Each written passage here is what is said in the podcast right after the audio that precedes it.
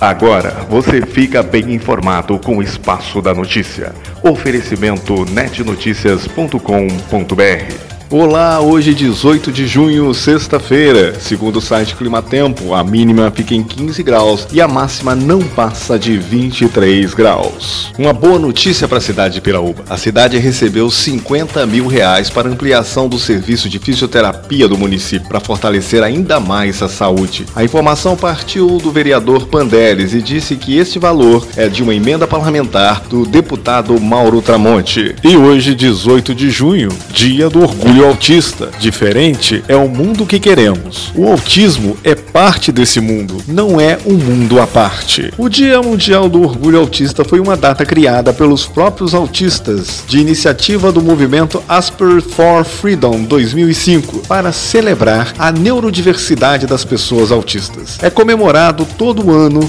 na data de 18 de junho. A celebração e o termo orgulho refere-se a reconhecer o potencial em todas as pessoas autistas. Se quiser saber essas e outras notícias, acesse www.netnoticias.com.br.